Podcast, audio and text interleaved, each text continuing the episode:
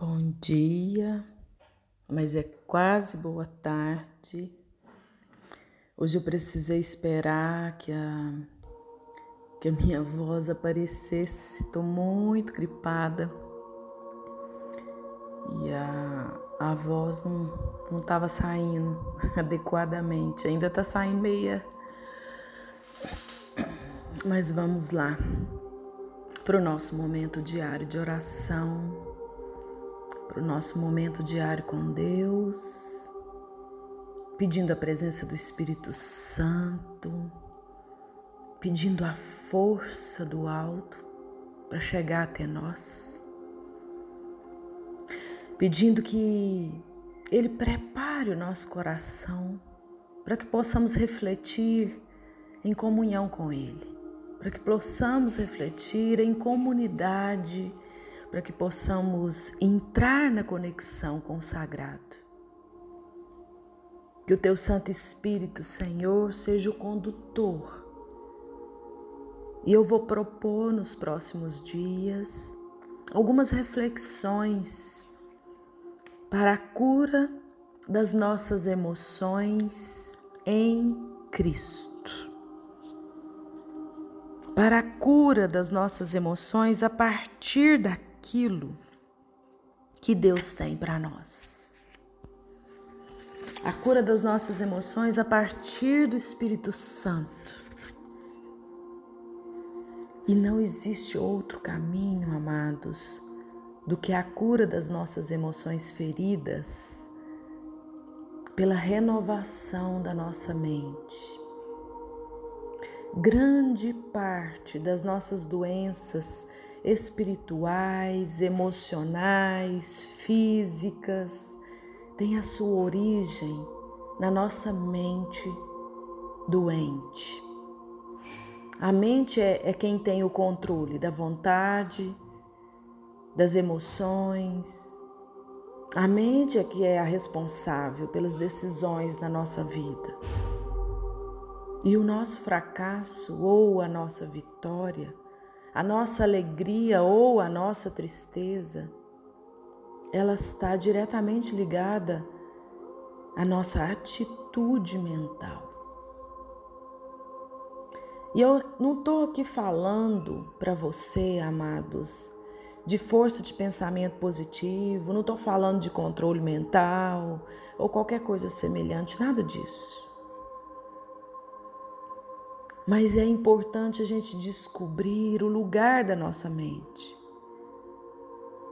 Como consequência, o poder presente numa atitude mental correta.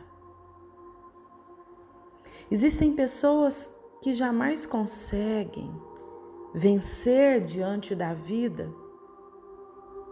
E sabe qual é o motivo? O motivo está exatamente na forma como essas pessoas pensam, na forma como essas pessoas falam e na forma como essas pessoas agem diante dos desafios.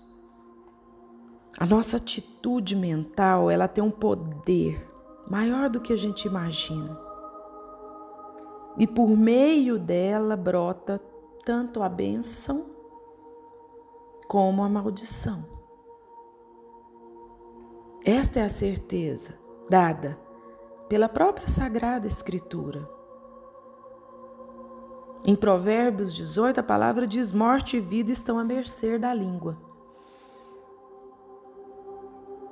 Estamos diante de algo capaz de liberar uma nova dimensão espiritual para a nossa vida.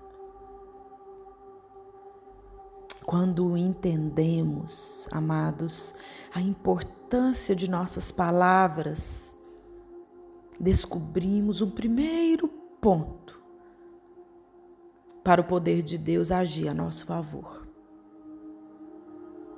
Então, sabe qual é a primeira meta?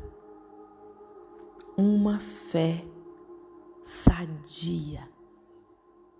Essa tem que ser a sua primeira meta para a cura das suas emoções em Cristo. Uma fé sadia.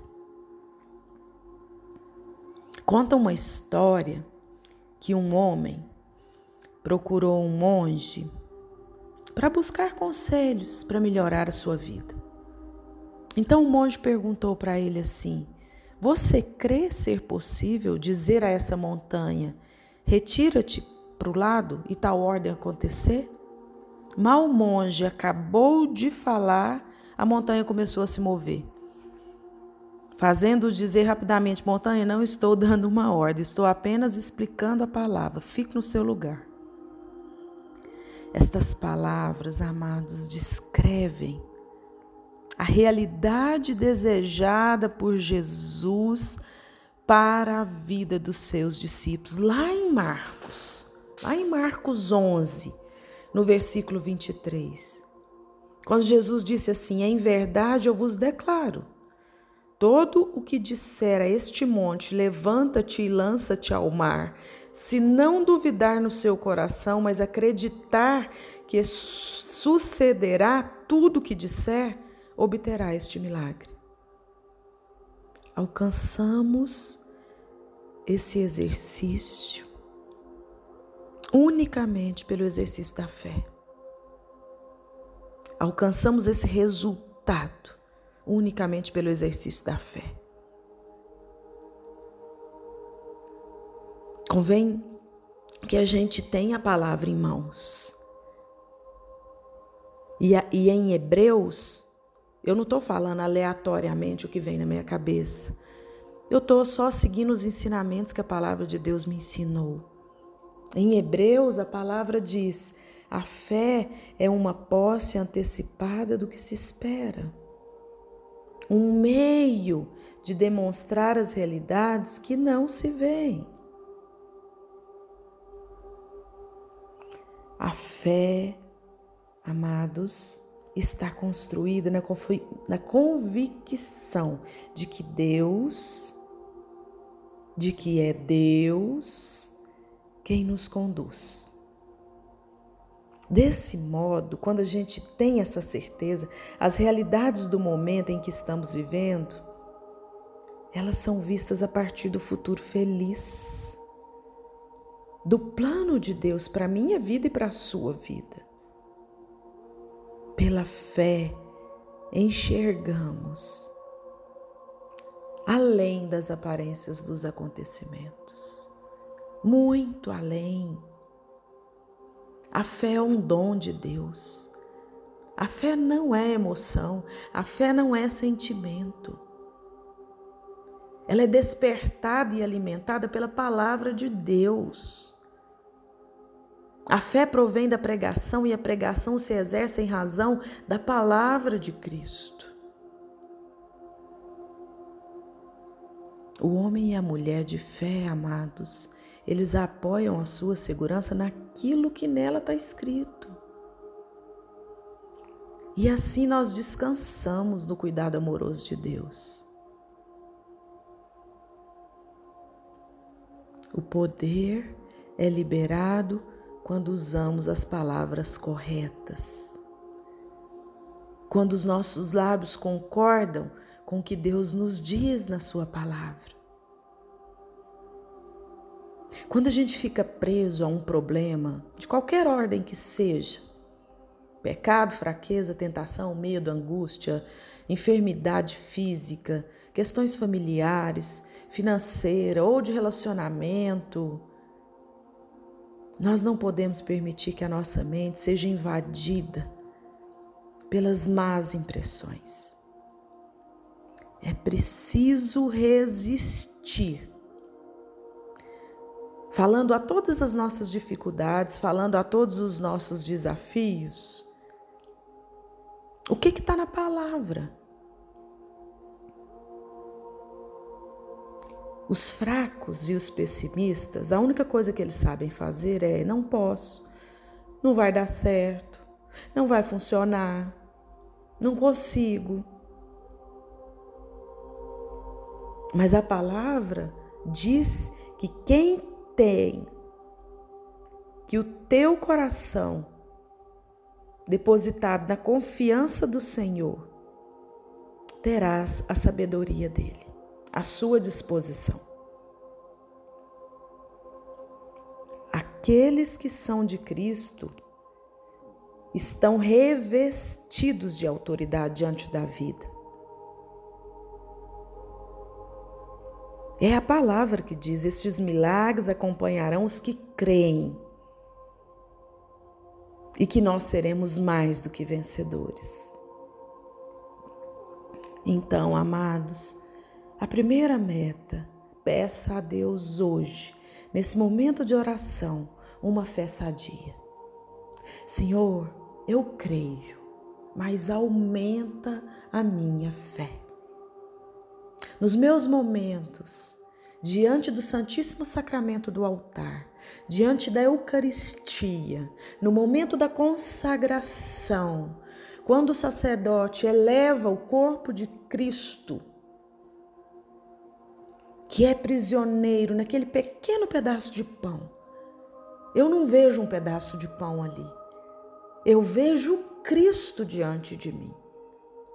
E eu digo a Ele, Senhor, eu creio, mas eu te peço, aumenta minha fé, para que eu possa estar aqui diante de Ti, comungando que o Senhor é, e não que a minha mente fica devaneando aqui. Essa é a oração de hoje, amados. Senhor, eu creio, mas aumenta a minha fé. E que diante do desafio, que diante da sua dor, diante da tribulação que você se encontra, que você possa entregar a direção do barco para Deus Pai, porque Ele é o condutor. Amados, por que é tão difícil orar? Das 108 pessoas que tem aqui nesse grupo do Telegram, quantas visualizam o áudio de oração diário? Porque o inimigo não quer que entremos em oração, porque é pela via da oração que a nossa fé é restituída diariamente. O inimigo quer que a gente fique obcecado e adoecido dentro da nossa mente e dentro dos nossos pensamentos negativos, pessimistas, e, e, que a nossa fé seja fundada no desequilíbrio daquilo que não dá certo, da doença que chega, da morte que acontece, das famílias destruídas, do financeiro acabado, destruído, da falta de coisa e por aí vai. Nós não somos os nossos pensamentos. Nós somos a imagem e semelhança de Deus e Deus é paz, poder e amor. Não sou eu que estou dizendo que você é paz, que você é poder e que você é amor, é Deus.